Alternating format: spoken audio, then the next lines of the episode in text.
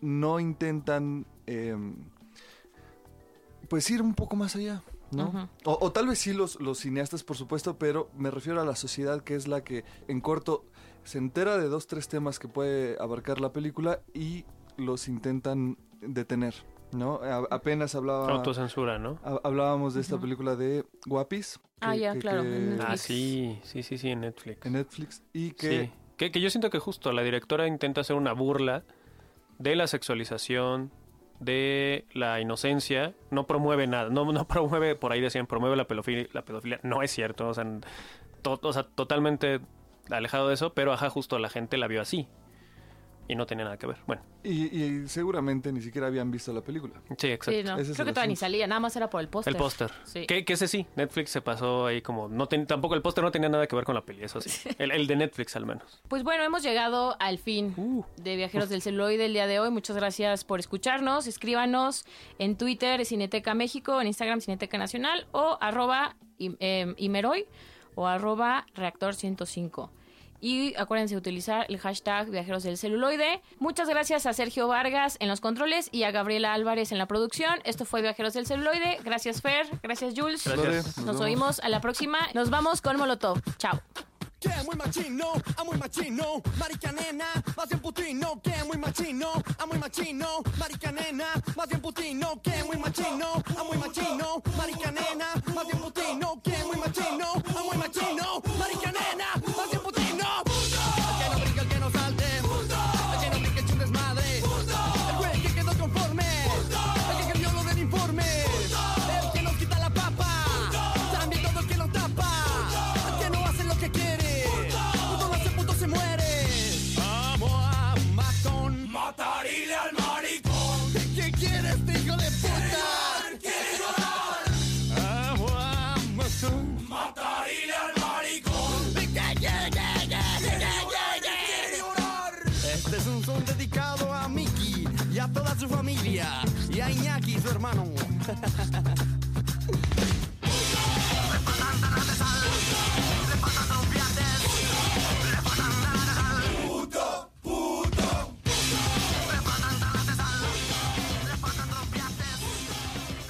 Hemos terminado el recorrido. De la imagen a tus oídos. Viajeros del celuloide. Un programa de la Cineteca Nacional en colaboración con el Instituto Mexicano de la Radio. Con Lore Sir, Jules Durán y Fernando Belmont. Reactor 105.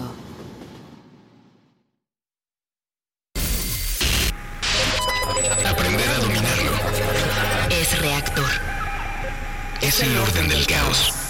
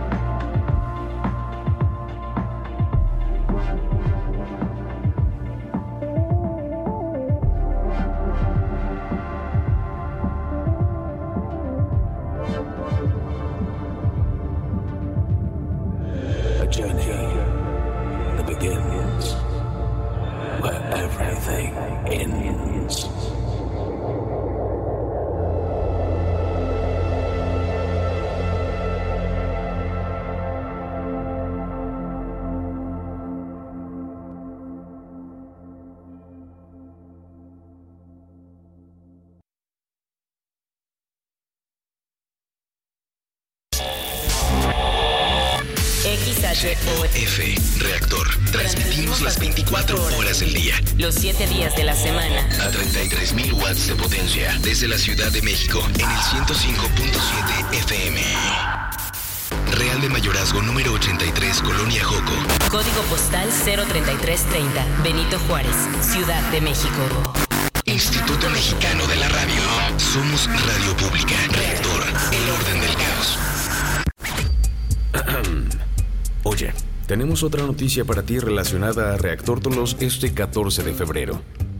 Estamos buscando las mejores historias de amor que tengan que ver con fobia. Este 14 de febrero podrás sorprender a esa persona especial y los miembros de Fobia podrían leer tu historia al aire en Reactor 105. Y además, podrás llevarte un paquete especial con memorabilia de la banda. Tú pones la historia y Fobia, el regalo. Solo tienes que enviar tu historia de amor que tenga que ver con Fobia en una cuartilla al correo promociones.reactor.gmail.com a más tardar el día 10 de febrero a las 23 horas. Y el domingo 14 de febrero, Fobia leerá las historias más originales en nuestra transmisión especial de Reactor Tolos a partir de las 11 horas.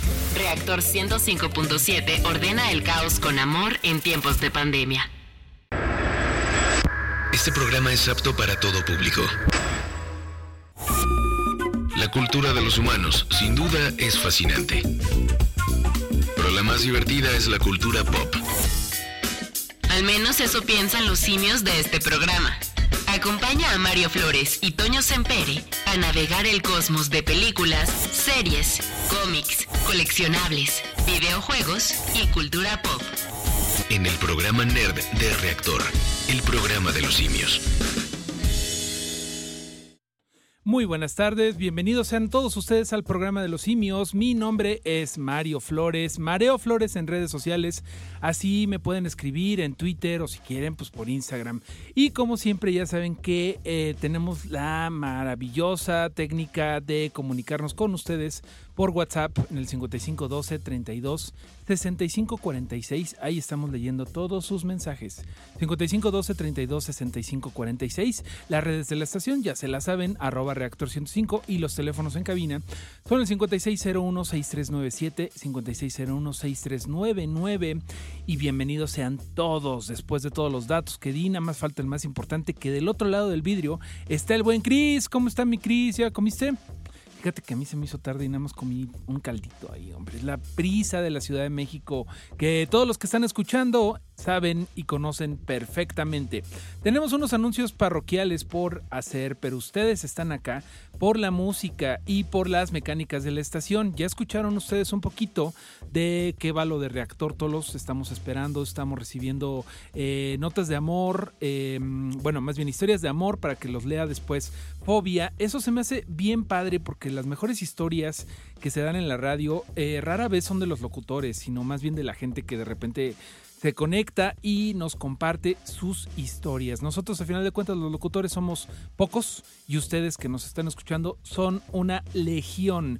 Y pues nada, en el día de hoy, que es el tercer episodio de Distopías del programa de los simios, Distopía, les recuerdo nuevamente, es todos esos futuros en donde las cosas salen mal. Es lo contrario una utopía, es donde las cosas, eh, no, la ciencia falló o la avaricia del humano eh, hizo que el planeta eh, tuviera las consecuencias y hay muchas distopías que ahorita estamos viendo eh, pues de repente volverse real. Pero por eso, para toda la gente que tenga miedo el día de hoy, vamos a unirnos a la celebración de Reactor Tolos y vamos a escuchar esta maravilla. Mi rola favorita de Fobia, sin duda alguna. Díganme cuál es su rola favorita de Fobia en arroba Mario Flores y yo suelto la mía. ¿Cuál es la tuya, Cris? No, no sabe, todas, dice. Esto es Hoy Tengo Miedo, es de Fobia y estás escuchando el programa Simio.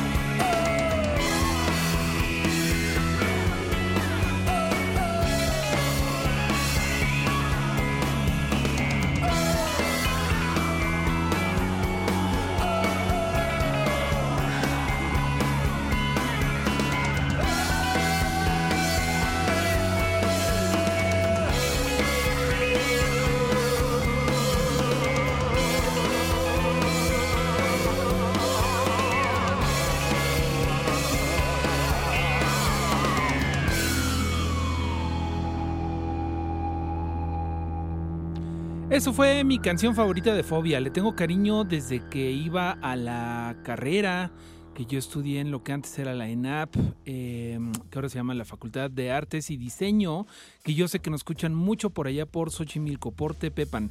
Por acá mi buen Chris ya me comunicó que tu ro- rol favorito es el crucifijo. Y por acá ya nos andan escribiendo. Este. mm, que nos andan escribiendo? En el WhatsApp 5512 32 65 46. Que nos dicen por acá que. Carla nos dice que también su canción favorita de Fobia es Hoy Tengo Miedo. Pero también me gusta Vivo y No Eres Yo y Veneno Vil. O sea, le gusta todo. Qué bueno, Carla. A todos nos gusta mucho la carrera y la trayectoria de Fobia, que es una de nuestras bandas favoritas en esta estación y pues en general, ¿no? En México la queremos mucho y pues ya viene lo de Reactor Todos los que ya les estaba comunicando. Oigan, pero lo que dice la canción de Fobia, eh, de Hoy Tengo Miedo, me parece que viene muy al caso siempre, más en tiempos de pandemia, más en tiempos en donde las cosas están media rudas, ahí todos los días nos enteramos de una mala noticia, de una mala decisión, pero seguimos adelante y seguimos adelante porque nosotros nos sabemos echar la- las porras muy bien, o sea, nos sabemos ayudar mucho, lo demostramos cada vez que hay un temblor, que hay un... eh, hay una tragedia y ahorita lo que estamos viviendo pues nos ayuda a todos a solidarizarnos, a empatizar. Y el día de hoy les quiero pedir justamente eso porque andamos buscando donadores de, donadores de sangre.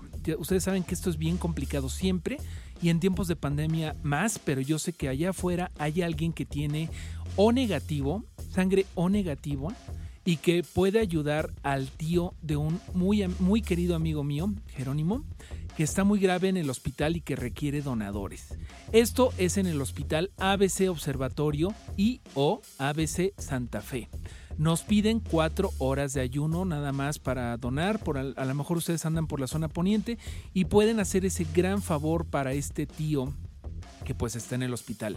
Esto es a nombre de Carlos Lozano Hernández, habitación 392, en el ABC de Observatorio o en el ABC de Santa Fe.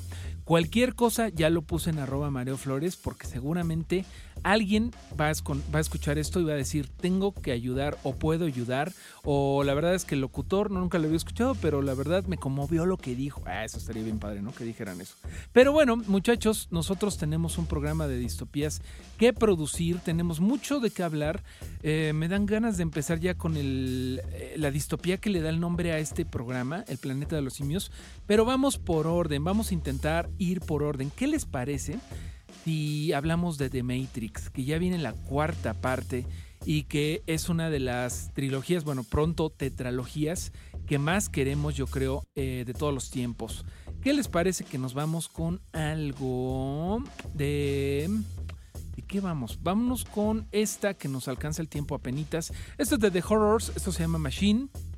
Lo estás escuchando en el programa Simio, calentando motores para platicar de la distopía de The Matrix.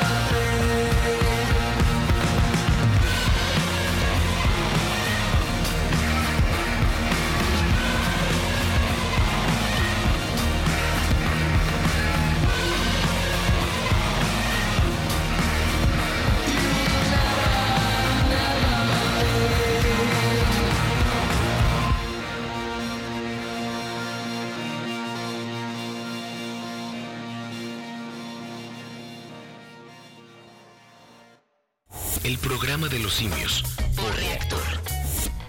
En 2018 ofrecimos transformar la basura en energía, permiso laboral para asistir a reuniones escolares, impartir educación contra el bullying y que las empresas permitan el trabajo en casa. Todas estas propuestas ya son ley. En el Partido Verde estamos trabajando nuevas propuestas para superar la crisis económica y de salud, para detener la violencia contra las mujeres y para vivir con más seguridad. Juntos podemos cambiar nuestra realidad. Partido Verde. Reactor. El orden del caos. Hemos estado en semáforo rojo casi todo el año. Y aunque sabemos que ha sido un año lleno de problemas y retos, Es momento de seguir adelante. En RSP nos identificamos con las mexicanas y los mexicanos que siempre tienen el semáforo verde para ingeniárselas y salir adelante. nosotros somos una red ciudadana progresista que como a ti, nada nos detendrá para llevar a México adelante. RSP, súmate a la red progresista y vamos juntos adelante. Entra a redes sociales progresistas.org. El programa de los simios por reactor.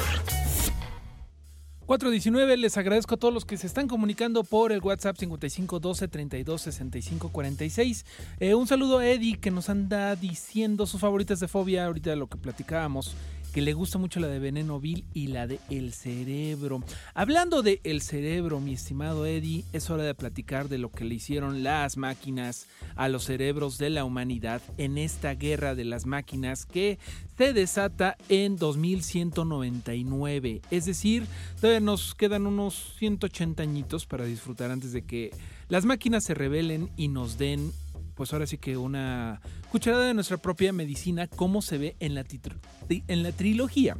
Pronto, tetralogía de The Matrix. Como les comento, ya se está preparando una cuarta película, que precisamente involucrando a las hermanas Wachowski, que son las creadoras de esta franquicia, que así como que creadoras de la nada, pues no lo son porque tienen un montón de, eh, de referencias, ¿no? Nada, nada existe en un vacío, nada de repente aparece y antes no había nada que hablara de esto y de repente lo hay. No, eh, eso es lo que pasa con The Matrix, recupera bastantes elementos de ciencia ficción desde Aldous Huxley, creador casi casi por sí mismo de la ciencia ficción, con esto que ya comentábamos en el episodio anterior del mundo feliz en donde sí, todo el mundo está feliz, el Brave New World del que hablaba él en el idioma original, pero el, el costo es que los- las personas son adictas al soma en, esa, en ese trabajo original.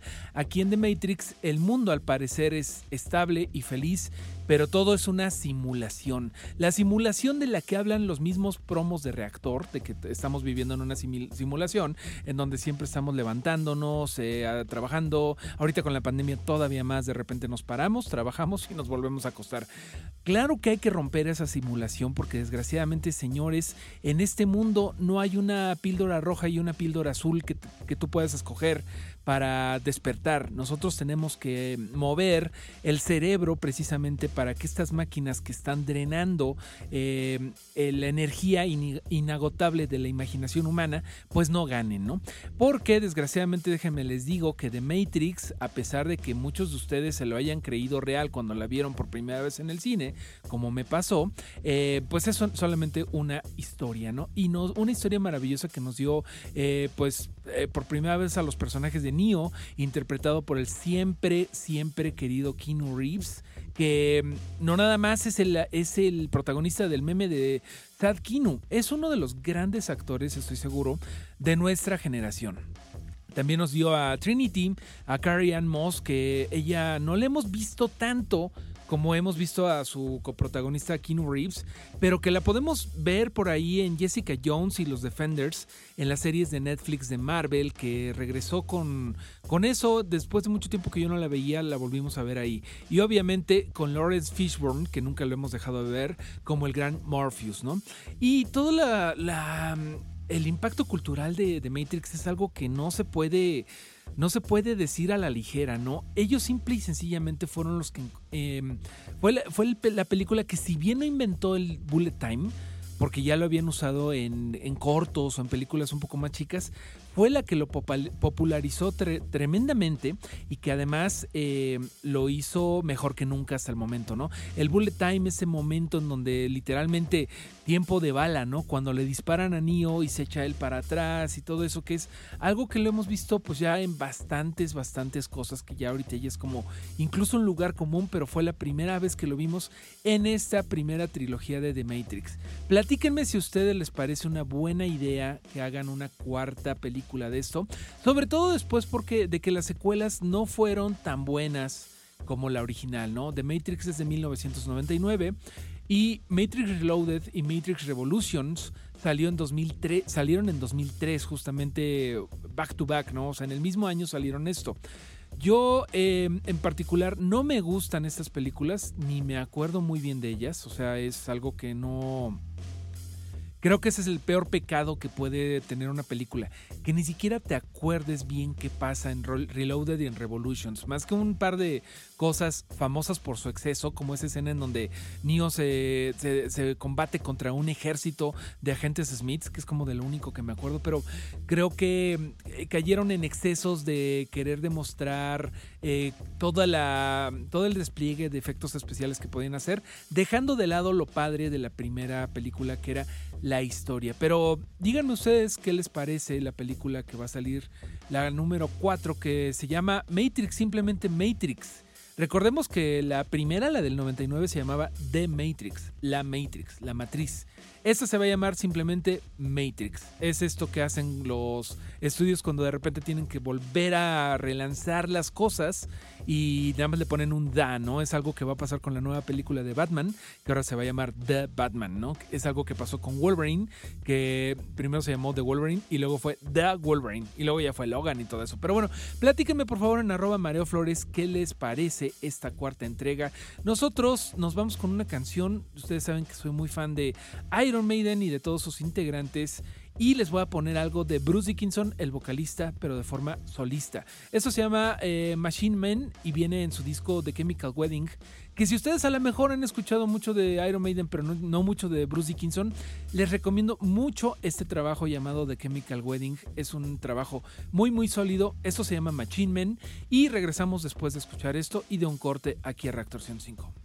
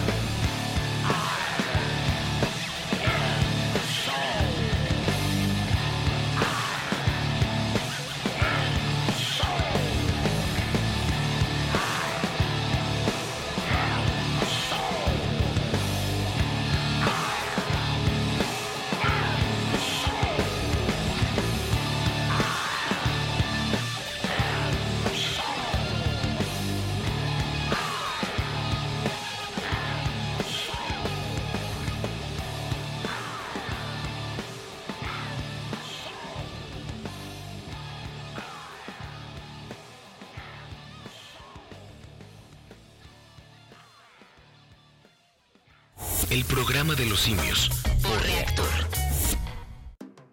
Güerita, ¿cuántos más vas a querer? Dos de suadero con todo, porfa. ¿Salsa verde o salsa roja? La salsa verde, combinada con la grasa del suadero, genera un pH más ácido, por eso prefiero la roja. No, pues la que sabe, sabe. Cuando conoces, decides mejor. Estas próximas elecciones, infórmate para tomar la mejor decisión en www.ism.mx, porque quien sabe, sabe. Instituto Electoral Ciudad de México. Santa María Tlahuitoltepec vio nacer a Zenaida Pérez, especialista en género y comunicación. impulsora de la Asamblea Nacional Política de Mujeres Indígenas y consejera ciudadana del IMER. Soy una mujer Ayuk, mije de Oaxaca. Actualmente soy coordinadora del programa de mujeres indígenas del Instituto de Liderazgo Simón de Beauvoir. Buscamos llevar pues la voz, la presencia de mujeres indígenas y afromexicanas al espacio público. Por eso pues valoro importante que a través del Consejo Ciudadano del IMER pues también se pueda dar esta plataforma a voces diversas. Zenaida Pérez, Orgullosamente Mije. orgullosamente mexicana. Instituto Mexicano de la Radio. Somos Radio Pública. El programa de los simios por reactor. Estamos de vuelta, es la primera media hora que se fue como agua. Son las 4.33, el buen Chris. Del otro lado de los controles, como cada, mm, cada miércoles chango que ya estamos desarrollando, cada vez eh, como la costumbre de hacer primero el programa de los simios y después que llegue el mono con alas. Y eso se me hace muy mono en la coincidencia. Oigan, estaba viendo ahorita algunos de sus comentarios, de sus amables comentarios que nos siguen llegando. ¿Cuáles son sus rolas favoritas de Fobia? ¿No? Roadet dice que Sin Querer es su, su canción favorita. Señorita Cara de Pizza es su canción favorita es No Eres Yo. Carolina eh, le gusta varias, le gustan varias, pero creo que su favorita es Me Siento Vivo y nos manda saludos desde Ecatepec. Y nos pregunta que si para el tema de distopías entra el tema que exponen en la serie Utopía que salió en 2013.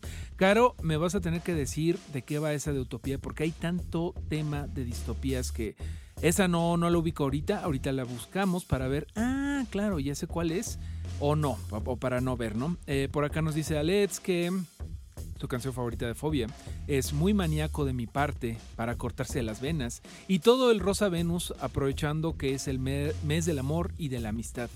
Me dio mucha risa que la cuenta de la jabonera que hace el Rosa Venus, eh, que ahorita no me acuerdo cuál es la marca, pero que echó su tuitazo de Feliz Día del Amor y la Amistad, les desea el jaboncito Rosa Venus. Eso, eso se me hace bien bonito, cuando la, la tecnología la usamos para echar la cábula, ¿no? Porque de verdad no sé qué pensar de que se vaya a hacer una nueva película de, de Matrix hoy en día en el siglo XXI, en donde ahorita nada más en lo que venían a- al IMER, ¿no? Eh, preparé el programa a través de internet, pedí un, coche a través de una aplicación, me asomé aquí a una tienda, a un centro comercial acá y me pidieron escanear unos datos para controlar, ustedes saben, eh, la pandemia en la Ciudad de México. Estoy hablando ahorita por micrófono, que afortunadamente todavía tenemos red analógica en eso, pero estoy checando sus comentarios por internet. Es decir, no es lo mismo una película que habla de cómo las máquinas se apoderan del mundo en 1999 que una película que habla de eso en el 2021. Lo que creo que impresionó en 1999 fue que sí se adelantó a que para allá fuimos, es decir, eh, ahorita estamos viviendo un poquito la simulación de la que hablaba la primera película. Las dos siguientes películas me parece que se fueron más a crear una mitología fantástica ya haciendo de Matrix como una especie de Lord of the Rings, es decir, una cosa ya más fantástica en donde ya vemos personajes como el Merovingio, como los gemelos, esos de las rastas, no sé si se acuerden ustedes, y ya mm, llevándolo más todavía al lado fantástico, ¿no? Em, metiéndole muchos datos al origen de Morpheus, al origen de todas las, em, la- las máquinas que nos tienen esclavizados. No sé hacia dónde vaya eh, The Matrix 4, 4 que como les comentaba va a ser llamada simplemente Matrix. Y justamente estaba viendo que en internet no hay muchos datos. Se saben algunas cosas como que sí regresa Keanu Reeves, sí regresa Carrie Ann Moss y curiosamente no regresa Lawrence Fishburne. No se sabe a qué se deba esto. También lo que llama la atención es que castearon a una persona físicamente parecida, que estoy hablando de Yaya Abdul Mateen II, que fue el malo de Aquaman, fue Black Manta y también fue la estrella de Watchmen de la serie de HBO. Él fue el Doctor Manhattan. Es decir, hay rumores de que este Yaya Abdul Mateen II podría ser otro Morpheus, una segunda versión de, de él o una versión joven de él, no se sabe, pero hay rumores de que por lo pronto Lawrence Fishburne Fishburne ha dicho, pues a mí no me invitaron, todo, todos los demás regresan, pero a mí no. Pero quién sabe, en una de esas está jugando con nosotros, como sería algo muy de Matrix decir, no, no, no, este, no voy a ser invitado y ahora sí será una sorpresa cuando aparezca, ¿no? Como diría Homero Simpson, ahora sí será una sorpresa cuando aparezca en la pantalla. Pero bueno, díganme qué opinan ustedes de la nueva película de, de Matrix, que se llama Matrix, que llega en diciembre del 2021.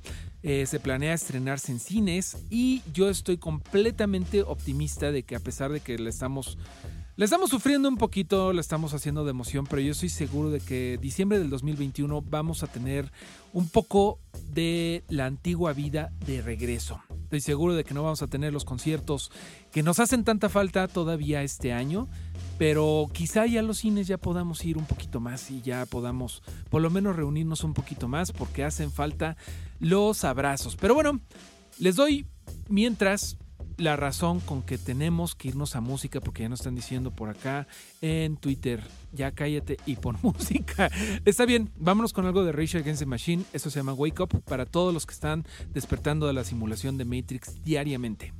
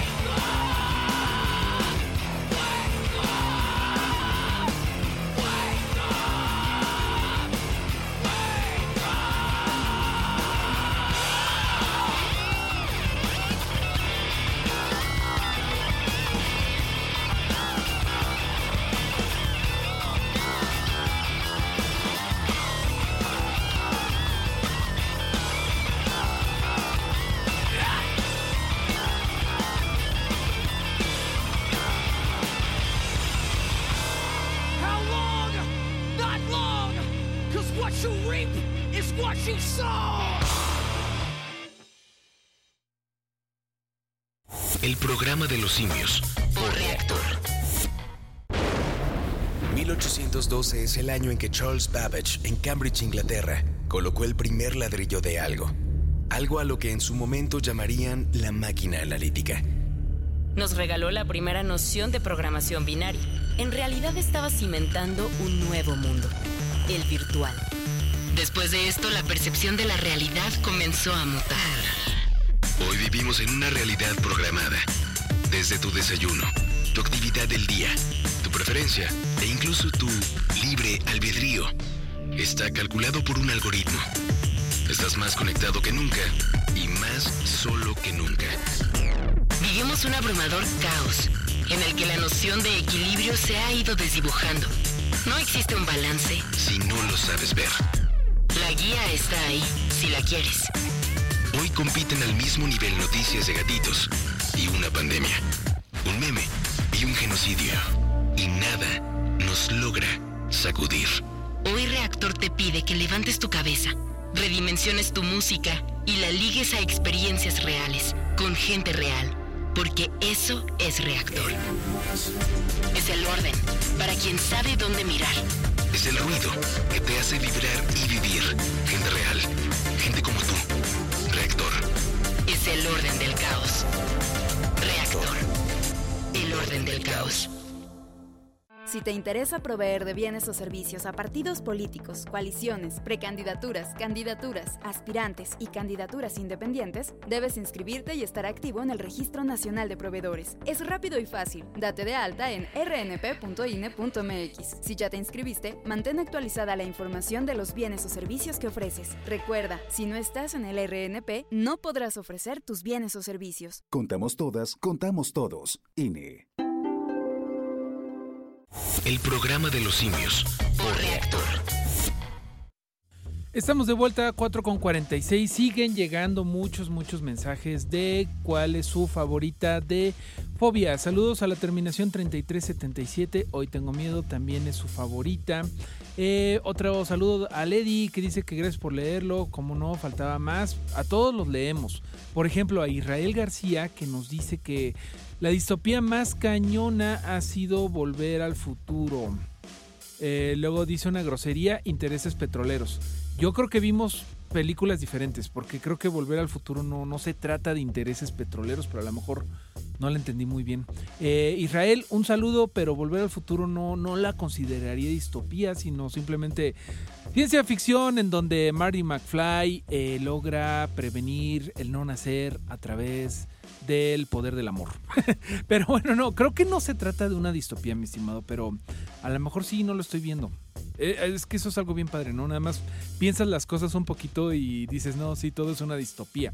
Eh, saludos a Edu Gameros, que nos dice buen rolón de los casi ingresados al Salón de la Fama del Rock and Roll.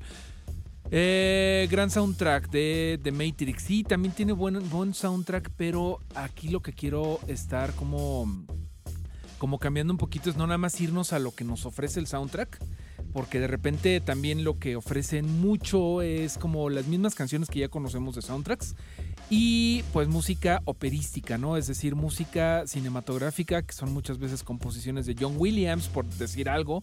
Y lo que estamos buscando acá es sacar adelante un programa que tenga música que asocie que se asocie con las películas, pero más con una, más por la idea que porque hayan salido en la pantalla. Eso es lo que estoy intentando. Espero que se esté logrando. Eh, saludos a Monoel on Bicycle, que dice que ya se perdió 30 minutos del programa y que como ve que sigue este programa con la distopía, me deja mi granito de arena. El año de la peste de Felipe Casals de 1979.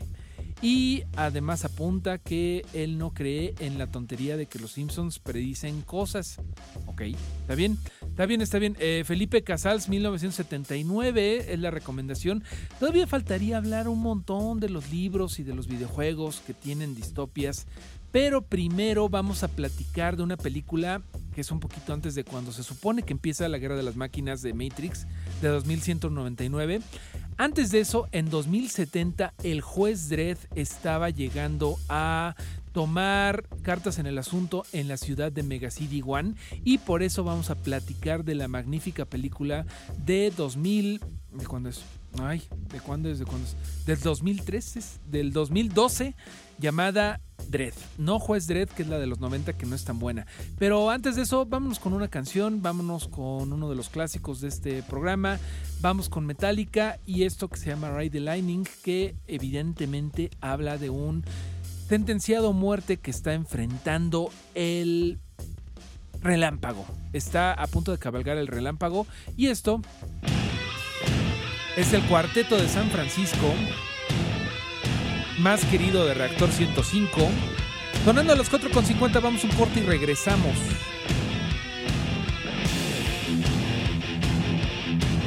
No, sí regresa, sí regreso ya. Ya hicimos las cuentas, Chris y yo mentalmente y dijimos, no, todavía me alcanza para regresar.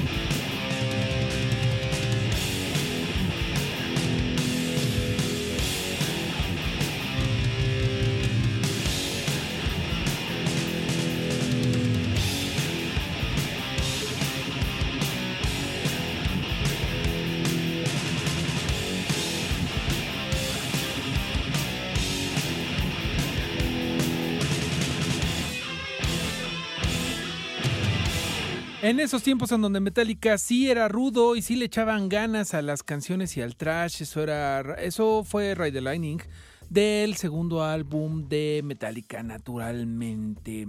Y todo esto porque Ride the Lightning habla de un condenado a muerte que está en sus últimos minutos de reflexión y de no me quiero morir, eh, que es un tema que pues, ya lo habíamos visto en Hello Be Thy Name de Iron Maiden y que es un tema muy recurrente con esto del metal y con esto de los cómics, eh, el dolor de los condenados a muerte y el dolor de si es justa o no la justicia. Y precisamente porque vamos a platicar de la distopia del juez Dredd. En general, de la distopía del de este personaje que fue creado en Inglaterra para una, un cómic semanal de antología llamada 2000 antes de AD, así se llama, 2000 AD, que fue creado en el 77, ya tiene muchísimo tiempo que fue creado por el escritor John Wagner con ayuda del artista español Carlos Esquerra. Ellos crearon esta distopía en donde Megacity One, la ciudad más gigante de Norteamérica, que tiene 800 millones de personas, para allá vamos, eh, no se preocupen, eh, pues está completamente sin ley, sin justicia, y los únicos que medio intentan mantener el orden en este caos son los jueces, que son una figura que existe en este universo del juez Dredd, que son jueces, jurados y ejecutores. Es decir, ellos no nada de que te remiten al ministerio, no, ahí este, te deciden si eres culpable o no y te matan o no según el caso. Y bueno, en toda la mitología del juez Dredd eh, te sigue precisamente a Dredd, al personaje titular, y él va encontrando diferentes jueces que tienen diferentes actitudes ante la vida, ¿no? Hay algunos más crueles que él, hay algunos que son incluso psicópatas, que solamente se metieron a la ley, a hacer valer la ley, nada más porque quieren. Eh, hacerle daño a otras personas y hay algunos un poco más eh, éticos. Al final de cuentas, en toda esta utopía del juez Dredd se encuentra un poquito de justicia dentro de todo, porque es algo bonito de las utopías que no todo está perdido.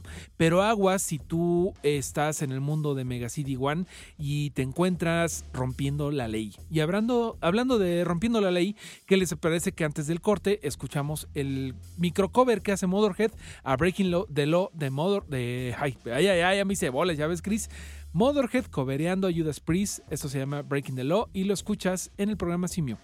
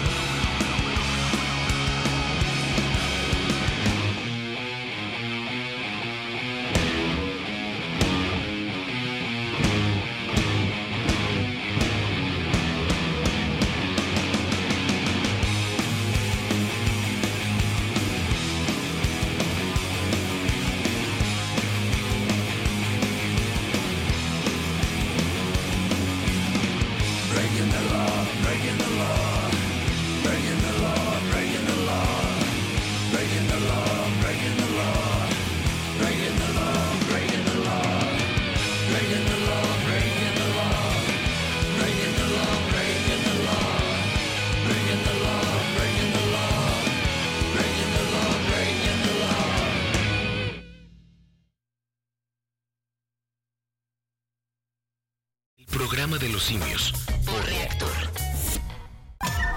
Donde otros ven caos. Nosotros vemos un delicado equilibrio. Reactor. El orden del caos.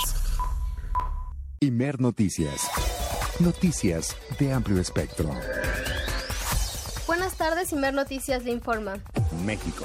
El Instituto Mexicano de la Radio y el Instituto Cultural Mexicano en Washington suscribieron un convenio para fomentar la producción de un podcast entre mexicanos en Estados Unidos. La directora general del IMER, Aleida Calleja, explicó que el convenio promueve y fortalece el ejercicio de la libertad de expresión y el derecho a la información de las y los jóvenes que se encuentran en Estados Unidos a través de la expresión radiofónica. El reporte con Víctor Ramírez. ¿Qué tal? Buenas tardes. Con el objetivo de visibilizar historias de diversidad y resiliencia cultural, así como de explorar un pasado histórico compartido, este miércoles el Instituto Mexicano de la Radio y el Instituto Cultural Mexicano en Washington de la Embajada de México en Estados Unidos firmaron un convenio de colaboración para llevar a cabo en conjunto el primer concurso de crónicas y relatos radiofónicos breves sobre la experiencia de la migración. La Secretaría de Educación Pública informó que esta iniciativa convocará a la población joven de las comunidades de mexicanos en Estados Unidos como una manera de fortalecer el sentido binacional y multicultural de su pertenencia a un nuevo espacio de identidad regional. Al respecto, la directora general del IMER, Aleida Calleja, anunció que próximamente se lanzará la convocatoria para que las juventudes que se encuentran residiendo en Estados Unidos puedan expresar la manera en que viven la cultura binacional entre México y Estados Unidos en entornos no fáciles donde el discurso de odio, la xenofobia, tienen cada vez más espacio, pero también tienen nuevas formas de expresión culturales y lingüísticas, así como nuevas formas de organización. Mi reporte. Civiles armados asesinaron a Juan Gobea Solares, tesorero de bienes comunales de la localidad de Tarecuato, Michoacán, y cuyos restos fueron localizados sobre la carretera Jacón a Los Reyes. En tanto, en Oaxaca, sujetos armados dispararon contra la casa del edil de San Francisco del Mar, Juan Carlos Vargas Gómez. No se reportaron personas lesionadas. En San Luis Potosí se detectó una posible variante de COVID-19 similar a la anunciada en Guadalajara. Así lo dijo el secretario de Salud, Miguel Ángel Lutzow. A partir de un trabajo que ha hecho la Universidad Autónoma de San Luis Potosí a través del laboratorio del CIPSAP, que es un laboratorio de la Facultad de Medicina, se ha encontrado a través de una técnica validada por la autoridad federal, por la Secretaría de Salud. Es una metodología innovadora que nos hace pensar que eh, podríamos tener ya una variante de una cepa, una variante de SARS-CoV-2 aquí en nuestro estado. El funcionario añadió que esto es esperado y va a seguir sucediendo porque el virus tiene una gran capacidad de adaptación. En tanto, enviaron la muestra al Instituto Diagnóstico y Referencia Y al Instituto de Epidemiología de la UNAM para su confirmación. El gobierno de Jalisco rechazó la medida cautelar de la Comisión Estatal de Derechos Humanos y mantendrá la prohibición de entrada a personas mayores de 60 años y mujeres embarazadas a comercios y tiendas departamentales. El gobierno jalisciense recordó que la restricción protege a sectores vulnerables y estará vigente desde el 12 de febrero y hasta que se controle la contingencia sanitaria. La Fiscalía General de Morelos vinculó a proceso a dos enfermeros porque presuntamente robaron cuatro frascos con 20 dosis de la vacuna contra COVID-19 de Pfizer de la clínica familiar número 1 perteneciente al ISTE. Informó Nayeli Valencia que tengo una excelente tarde. INER Noticias. Somos Radio Pública. Oye, tenemos otra noticia para ti relacionada a Reactor Tolos este 14 de febrero. Estamos buscando las mejores historias de amor que tengan que ver con fobia. Este 14 de febrero podrás sorprender a esa persona especial y los miembros de Fobia podrían leer tu historia al aire en Reactor 105. Y además, podrás llevarte un paquete especial con memorabilia de la banda. Tú pones la historia y Fobia, el regalo. Solo tienes que enviar tu historia de amor que tenga que ver con Fobia en una cuartilla al correo promociones.reactor.gmail.com a más tardar el día 10 de febrero a las 23 horas. Y nadie me podrá sacar. Y el domingo 14 de febrero, Fobia leerá las historias más originales en nuestra transmisión especial de Reactor Tolos a partir de las 11 horas. Reactor 105.7 ordena el caos con amor en tiempos de pandemia. F, Reactor. Transmitimos las 24 horas del día. Los 7 días de la semana. A 33.000 watts de potencia. Desde la Ciudad de México en el 105.7 FM. Real de Mayorazgo número 83, Colonia Joco. Código postal 03330, Benito Juárez, Ciudad de México. Instituto Mexicano de la Radio. Somos Radio Pública. Reactor. El orden del caos. El programa de los simios. Por Reactor. Son las 5 con 7 y estamos de vuelta del otro lado del vidrio, el Cris, de este lado su servidor Mareo Flores, que está leyendo sus comentarios en el Twitter, que ahorita estábamos platicando del juez Dredd. Estábamos empezando a platicar, estábamos empezando motores para platicar de la distopía del juez Dredd.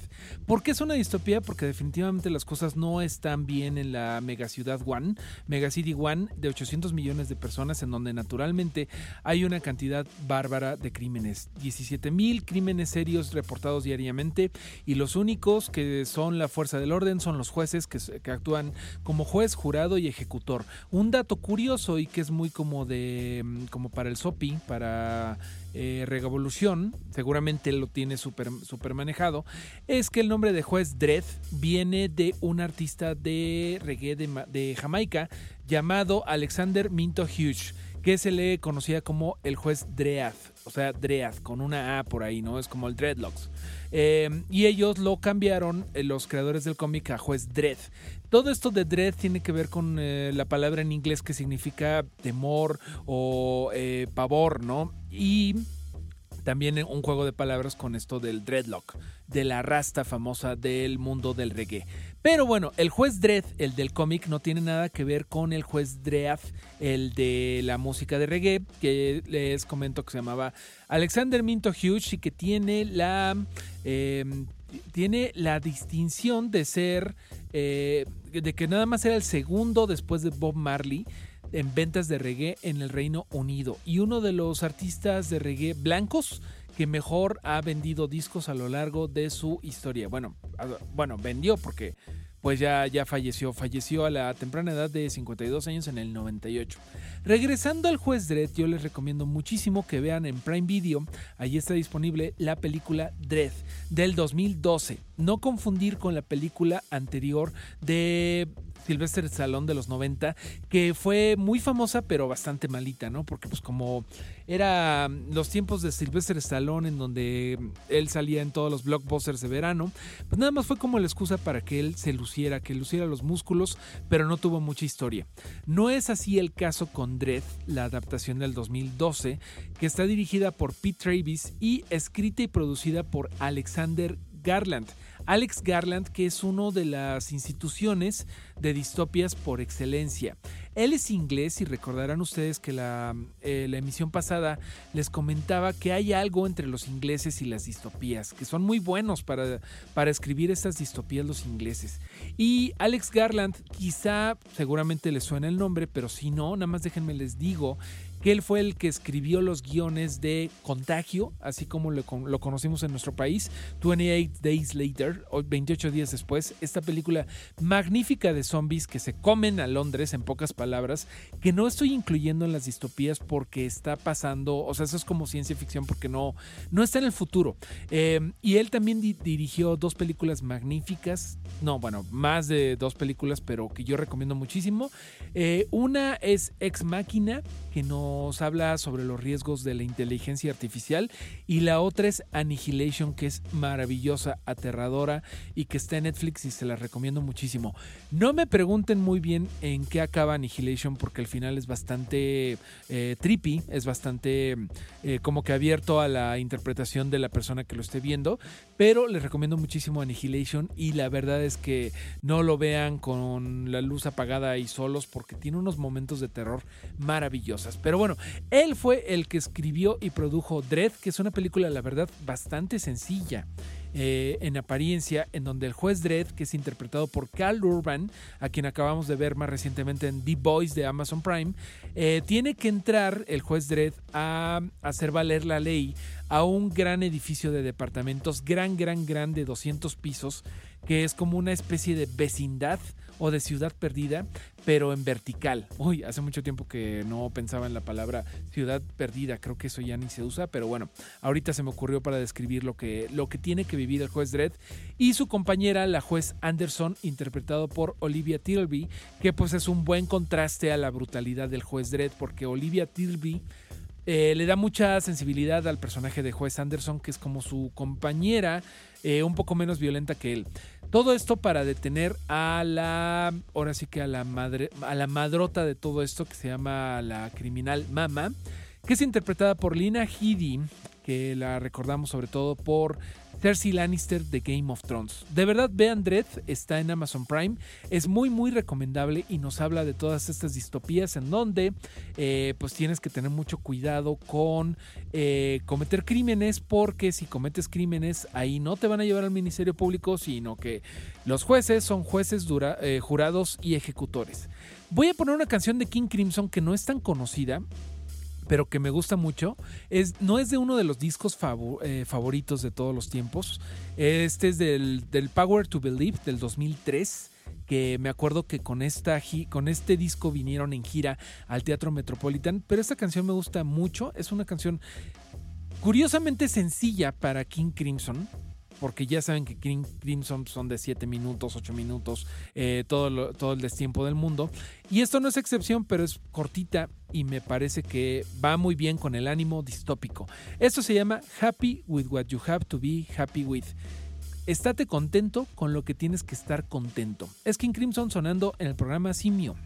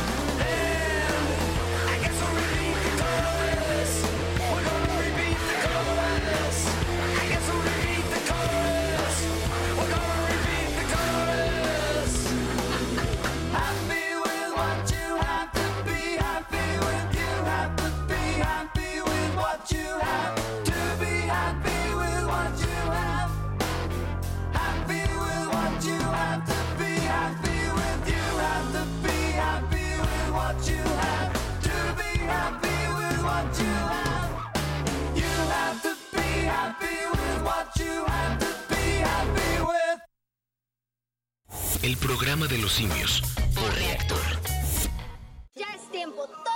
Mexicanos. Vamos a dejar de atacarnos. Que los de arriba y los de abajo. Que los de izquierda, que los de derecha. Ya basta. Todos necesitamos a los empresarios. Y a los obreros, a los comerciantes. Necesitamos a los trabajadores.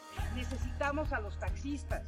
Y a camioneros, a los maestros, a las amas de casa. Te necesitamos a ti. Basta de pelear y estar desunidos. Somos Elige. Acércate a www.partidoelige.org.mx. Mensaje dirigido a simpatizantes y afiliados del partido. Reactor es el orden del caos. En el PES cabemos todos. Ciudadanas, ciudadanos, simpatizantes, militantes del PES. En este 2021 demostremos que otra política es posible. La política de la paz, reconciliación y la solidaridad. Como sociedad, no nos gusta que se gasten nuestros recursos en partidos políticos. Que se utilicen en cosas que no nos dan beneficio. Nosotros creemos que en México, la Casa Deportiva de Animales no debería existir. Acércate a nosotros. El Partido Encuentro Solidario es la casa de todos. México hoy tiene una nueva opción. Partido Encuentro Solidario. El programa de los simios por reactor. 517, seguimos platicando de distopias, eso que acaban de escuchar, les comentaba, es King Crimson, eso se llama Happy with what you have to Happy with what you have to be happy with. Hoy ando con la lengua un poquito trabadita, es que te digo te digo, Chris, que no comí, no comí bien y se nota, se nota al aire. Pero bueno, saludos a la banda que nos está escribiendo en el 55 12 32 65 46. Eh, un saludo a Beto para los cuates que nos dice por acá con respecto a las distopias que un maestro le decía que esta onda de las predicciones de los Simpson, ya ves que ya ven que a cada rato dicen que los Simpson lo dijeron primero. A Beto le decía un maestro que se supone que los escritores de Los Simpson utilizan un algoritmo para calcular la probabilidad de que suceda un hecho. Que este algoritmo lo utilizan las empresas para predecir cambios en el mercado. Al menos eso decía un maestro, dice Beto. Yo la verdad creo, mi estimado Beto, con respeto a tu maestro, pero es que creo que después de treinta y tantas temporadas de Los Simpson, ya es nada más cuestión de tiempo antes de que le atinen a todo. O sea, son demasiadas temporadas, nada de que algoritmo ni nada. Algoritmo el que traemos en el celular, eh, con todos los resultados que nos dan en música y todo eso, porque sí sorprende, la verdad es que sí sorprende mucho. Eh, el algoritmo cómo te está como viendo siempre. Seguramente a ustedes les ha pasado que en esta distopia que ya estamos viviendo, eh, de repente platicas con gente sobre algo y te sale el anuncio, ¿no? En el celular. Eso, bueno, pues ya no es tan sorprendente, pero luego hasta uno piensa, ¿qué onda? Con que eh, lo he visto por ahí en comentarios en Twitter y también me ha pasado que nada más piensa uno en algo y ve un anuncio. Y ahí sí dices, ¿cómo estuvo eso? O sea, estaba pensando, no sé, en parrillas para asar carne, pensando de que estaría padre tener una y de repente tengo un anuncio de eso. ¿Cómo sucede eso? La verdad es que yo creo que nuestro propio cerebro nos traiciona y de repente como que a lo mejor lo, se lo comentamos a alguien en WhatsApp y ya por eso lo podemos ver en un anuncio, pero no lo sé. Esa es una teoría de, de un locutor que está intentando hacer un programa de distopías para ustedes en Reactor 105. Ya les comentaba entonces que Dread se las recomiendo mucho y que está en Prime Video y que fue escrita y producida por Alex Garland, que les digo que es un tipazo, que ha escrito muchas cosas, como buen británico obsesionado con eh, todo lo que tiene que ver con la ciencia ficción, la fantasía y las distopías. Y pues una de tantas cosas que ha escrito es esta película que se llama Annihilation, que la pueden encontrar en Netflix, que se la recomiendo mucho y que me voy a saltar la regla de recomendar puras distopías, porque esta sucede en el presente, por así decirlo, pero es ciencia ficción. Eh, esta película, dirigida, escrita por Alex Garland, está protagonizada por Natalie Portman, que Natalie Portman es una científica a la que le hablan en Estados Unidos porque cayó un meteorito y este meteorito está haciendo que haya cambios en la naturaleza de este lugar donde cayó el meteorito. Es decir, Cayó en un lugar medio desértico y hay una cosa que le llaman el brillo, de shimmer, que es una cosa ondulante, que es como una especie de eh, arco iris que se alcanza a ver.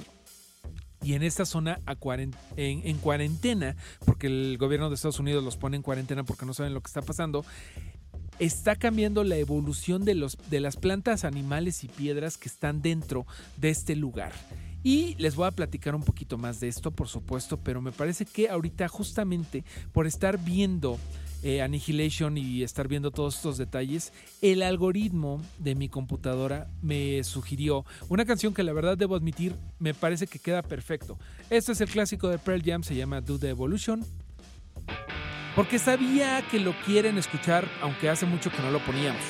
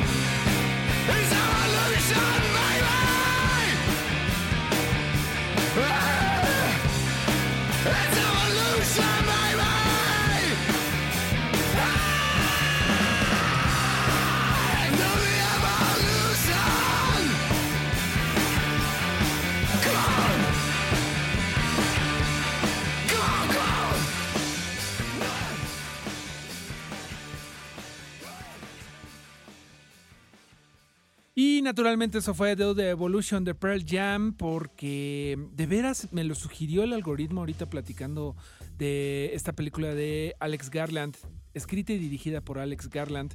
Estoy hablando de Annihilation. No es distopia, es trampa esto porque ciencia ficción solamente alterno, es como un mundo mm, alterno porque la distopía tiene que ver con cosas que van a pasar en el futuro, que no han pasado, o sea, que vamos para allá y que pueden salir muy mal las cosas, pero sí se las recomiendo mucho. Es del 2018, fue una película que fue un fracaso en taquilla terrible, terrible. Y puedo entender por qué. Es una película muy perturbadora. Eh, como les comentaba, Natalie Portman es una científica que tiene que entrar a una especie de campo de fuerza translúcido que salió de un meteorito y que está alterando toda la evolución, de ahí la, canción, eh, de un lugar, del lugar en donde cayó. Cayó en el desierto del medio oeste de Estados Unidos y ya desarrolló toda una serie de, eh, de jungla en donde la gente que entra no puede salir. Es algo misterioso que por eso mandan a Natalie Portman con un equipo de puras mujeres, por cierto, lo cual se me hace bien interesante que hayan decidido que sea un equipo de puras mujeres. Hay una razón ahí en la trama de por qué son puras mujeres. Me parece que los, eh, los personajes con cromosoma masculino creo que mueren en cuanto entran, entonces tienen que ir puras mujeres. Pero es importante para la trama que entren puras mujeres y lo que encuentran de verdad es muy, muy aterrador. Tiene unas escenas por ahí eh, de, todos los animales evolucionados diferente. Que ay, de verdad, nada más me acuerdo de uno en particular que no les voy a decir, obviamente, porque sería spoiler y quiero que la vean. Pero si ustedes ya vieron Annihilation, seguramente ya saben a qué criatura me refiero que da un terror, pero terror, terror, terror. Así que les recomiendo que si les gusta eh, cosas muy, muy trippy, muy de terror, pero también como muy fantásticas, vean Annihilation porque está en Netflix. Y bueno, recuerden que siempre dejo al final del programa toda la, todas las recomendaciones que les voy dando para que cuando lleguen a casa, a casita, con mucho gusto, eh, ya lo puedan ver ahí en arroba Mareo Flores. Tengo que hablar de una distopía para la cual tengo que hacer un disclaimer. No me siento capacitado como mucha otra gente lo estaría para hablar de los Juegos del Hambre, Hunger Games que eh, toma lugar en 2147. Sé solamente lo básico de Hunger Games, solamente vi la 1, no he leído los no sé cuántos libros son, son creo que tres. Y por eso quiero que en arroba Mario Flores me digan sus opiniones sobre Hunger Games. También en el 55 12 32 65 46. Me digan qué opinan ustedes si son muy fans de los juegos del hambre para que yo los diga al aire. Para hacerle justicia. Porque no se vale que alguien que la neta no es fan de, una, de una serie eh, intente platicar sobre ella. Así que en lo que ustedes me mandan sus mensajes de por qué es bien padre los Juegos del Hambre, si hay fans de los Juegos del Hambre escuchando Reactor ahorita, vamos a escuchar una canción de los Misfits que se llama precisamente The Hunger, el hambre, y regresamos después de este corte.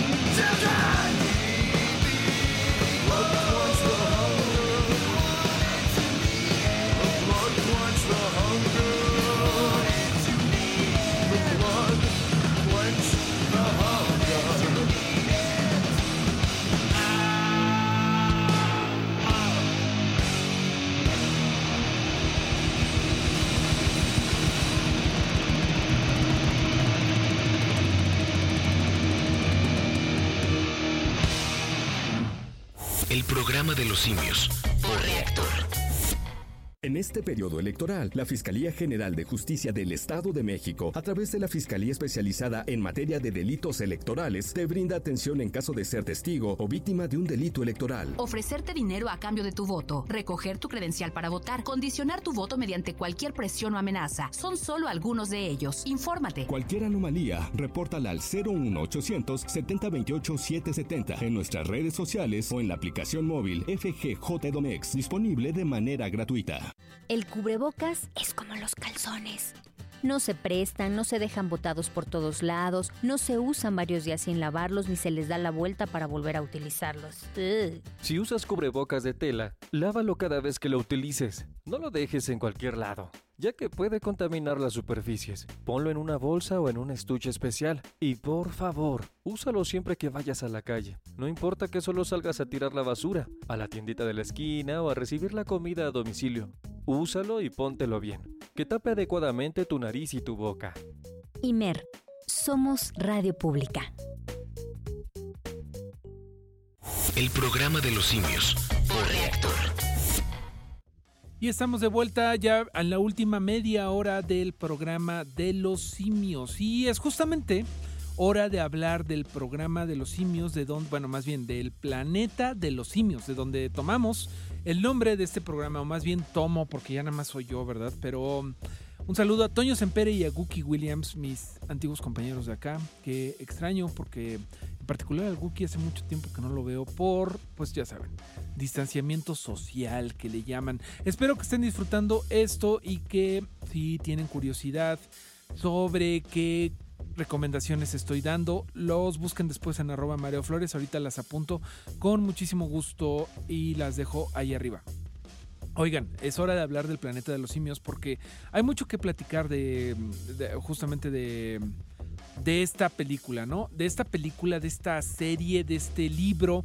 Primero que nada, vamos por orden. Eh, todo empezó con una, con una novela de 1963 del autor francés Pierre Boulet llamado Le Planète des Signes. De Signes, ah, mi francés es muy malo. Que se traduce básicamente con Planeta de los Simios. Esta película, digo, esta novela del 63 prontamente se hizo una adaptación fílmica del 68 que fue un, un exitazo crítico y comercial, ¿no? O sea, fue una cosa que todo mundo en los 60s, en los 70 vio el planeta de los simios en el cine. Es algo que cambió mucho el cine y sigue siendo constantemente citadas como una de las películas más importantes y relevantes de todos los tiempos y con justa razón porque el director Franklin Schnaffer pues hizo unas imágenes súper fuertes que algunas no estaban exactamente en el libro, ¿no? Hubo muchos cambios y esa escena que yo creo que digo si ya pasaron como 50 años de la película, ya puedo hablar de la escena del final sin que sea un spoiler, ¿no? Pero esa escena final del astronauta dándose cuenta de que el famoso planeta de los simios, que durante toda la película estaba pensándose como un planeta extra era en realidad el planeta Tierra después de un intercambio nuclear en el colmo de las distopías, pues es icónica, ¿no? Ese momento en donde se da cuenta de que la Estatua de la Libertad, en donde está caminando, caminando en este lugar deshecho, en esta playa vacía de toda civilización humana, significa que es la Tierra de donde partió hace mucho tiempo y que no nada más viajó en el espacio, sino también en el tiempo. El planeta de los simios pues hizo una cantidad bárbara de secuelas, de adaptaciones, de incluso de dibujos animados, de juguetes. Eh, podemos recordar de los 70 al 73, Abajo del planeta de los simios, Escape del planeta de los simios, La conquista del planeta de los simios, Batalla por el planeta de los simios, muchas películas. Eh, después se hicieron series de, de, de, de, televisión del 74 al 75 y después se detuvieron un ratito eh, más ganas de remakes, porque ya saben que Hollywood siempre quiere hacer remakes. Hasta que finalmente en el 2001 Tim Burton hizo una película muy extraña que era su propia versión del Planeta de los Simios, que yo recuerdo haberla ido a ver al cine y que me quedé así como que rascándome la cabeza como un simio diciendo, que no sé si me gustó o no me gustó. Hubo partes muy padres de esa película, pero otras partes muy ridículas. Y finalmente llegamos a las películas de reboot que empezaron en el 2011 con Rise of the Planet of the Apes, que ya son como las más comunes, eh, digo, las más conocidas ahorita quizá para la generación más joven, y que ya tiene dos secuelas, Dawn of the Planet of the Apes y La Guerra for the Planet of the Apes, War for the Planet of the Apes. Todas estas películas estelarizadas por el mono Tizar, que está eh, interpretado este chimpancé por Andy Serkis, que ya saben que si alguien quiere hacer una, un, personaje mm, en 3D, tiene que hablarle a Andy Serkis. Pero bueno, mucho bla bla bla, poca música, vámonos con esto que se llama Ape Donkey Ape de Medicine 8. Precisamente esto es una cosa muy recurrente en la franquicia.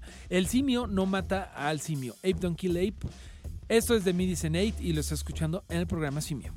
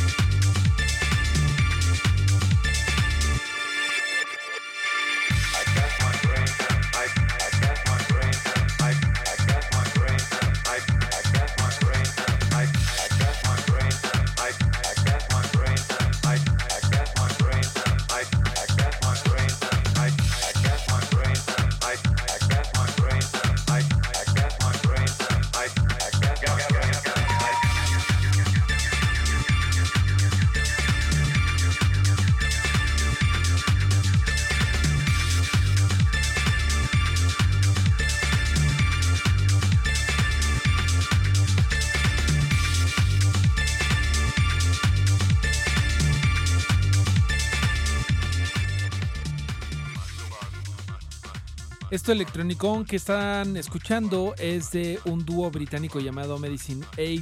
Esto se llama Apple, Ape Donkey Ape. Simio no mata simio, que es algo que naturalmente sale de la franquicia del programa de los simios. Digo, ah, del programa de los simios, no, del planeta de los simios. Disculpen ustedes.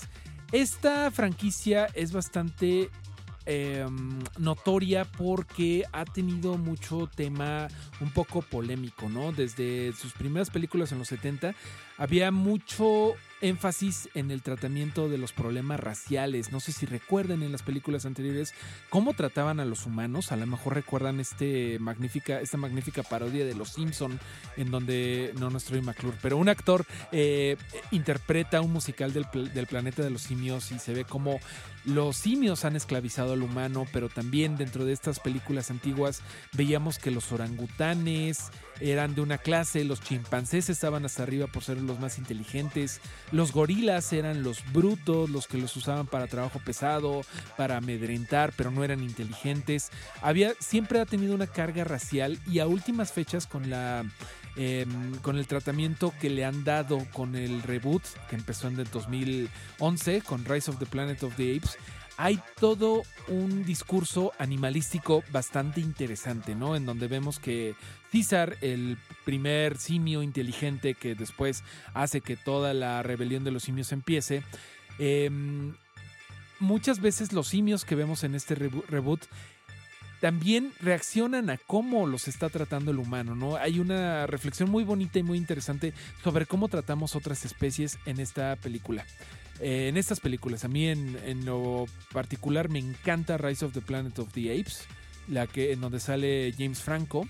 Y las otras dos no me gustan tanto, ya se pierde un poco el shock de la primera, pero ¿cómo le tenemos cariño al programa de los simios? Al planeta de los simios, Dios mío. Ya, ya no me equivocaba con lo de planeta de los simios y ahora mira que estoy hablando del planeta de los simios, le estoy cambiando el nombre. Son las 5.41. Eh, muchísimas gracias a todos los que están mandando los mensajes al 5512 32 65 46. Hazael nos pide un saludo por acá. ¿Es Hazael o Hazael? Bueno, mejor le mando un saludo a Hazael y a Hazael para no errarle. El Aguizotl eh, nos anda mandando un saludo y un sticker de Homero con cubrebocas. Todos pónganse su cubrebocas, por favor. Eh, queremos vernos todos pronto. Y un saludo al Beto, que nos anda mandando un saludo por acá. Vámonos con otra canción dedicada también, que también viene de- del, del planeta de los simios, que acabo de perder. Ay, ay, ay. No les digo que ando hoy. Lo malo de no comer, muchachos, siempre tienen que comer. Hacer un programa con el estómago vacío no es recomendable, pero ya la encontré. Vámonos con esto de The Vandals que se llama Ape Shall Never Kill Ape. El mono nunca debe de matar mono. Estos son los Vandals y los estoy escuchando en el programa Simio.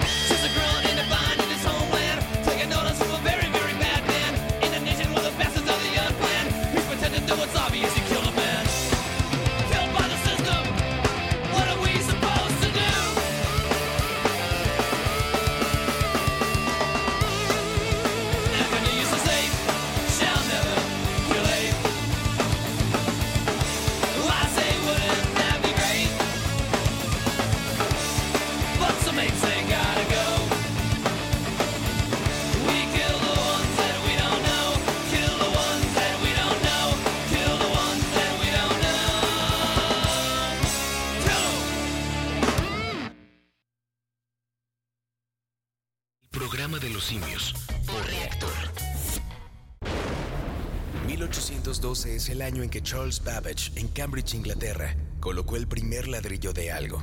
Algo a lo que en su momento llamarían la máquina analítica. Nos regaló la primera noción de programación binaria. En realidad estaba cimentando un nuevo mundo, el virtual. Después de esto, la percepción de la realidad comenzó a mutar. Hoy vivimos en una realidad programada. Desde tu desayuno, tu actividad del día, tu preferencia e incluso tu libre albedrío. Está calculado por un algoritmo. Estás más conectado que nunca y más solo que nunca. Vivimos un abrumador caos, en el que la noción de equilibrio se ha ido desdibujando. No existe un balance. Si no lo sabes ver.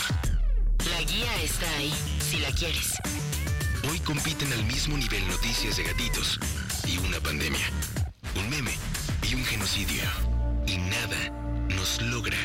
Sacudir.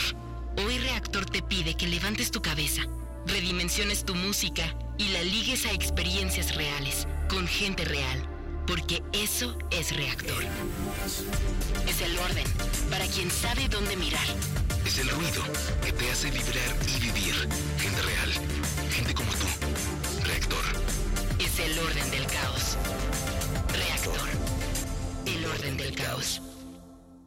¿Y cómo es? ¿Te manda la urna electoral allá? No, con mi INE vigente me registro y decido si voto por internet o por correo. ¿Pero vale igual que el voto de mamá que va a la casilla? Claro, porque queremos cosas buenas para México. Entonces es como si vinieras. Es como si nunca me hubiera ido. México está donde estás tú. Dile a tus familiares que viven en el extranjero que tramiten su INE, se registren y voten el 6 de junio de 2021. Infórmate en votoextranjero.mx. Contamos todas, contamos todos. INE.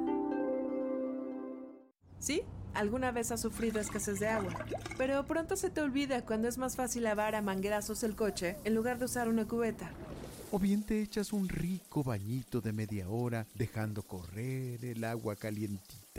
Total, mientras a ti no te falte el agua, ¿qué importa que en otras colonias no tengan ni para lavarse las manos? No sé si sepas, pero el agua es necesaria no solo para mantener la salud individual. Su escasez afecta al cultivo de alimentos, el suministro de luz eléctrica, entre muchas otras cosas. Pero aún así no te importa dejar correr el agua mientras te cepillas los dientes, ¿verdad?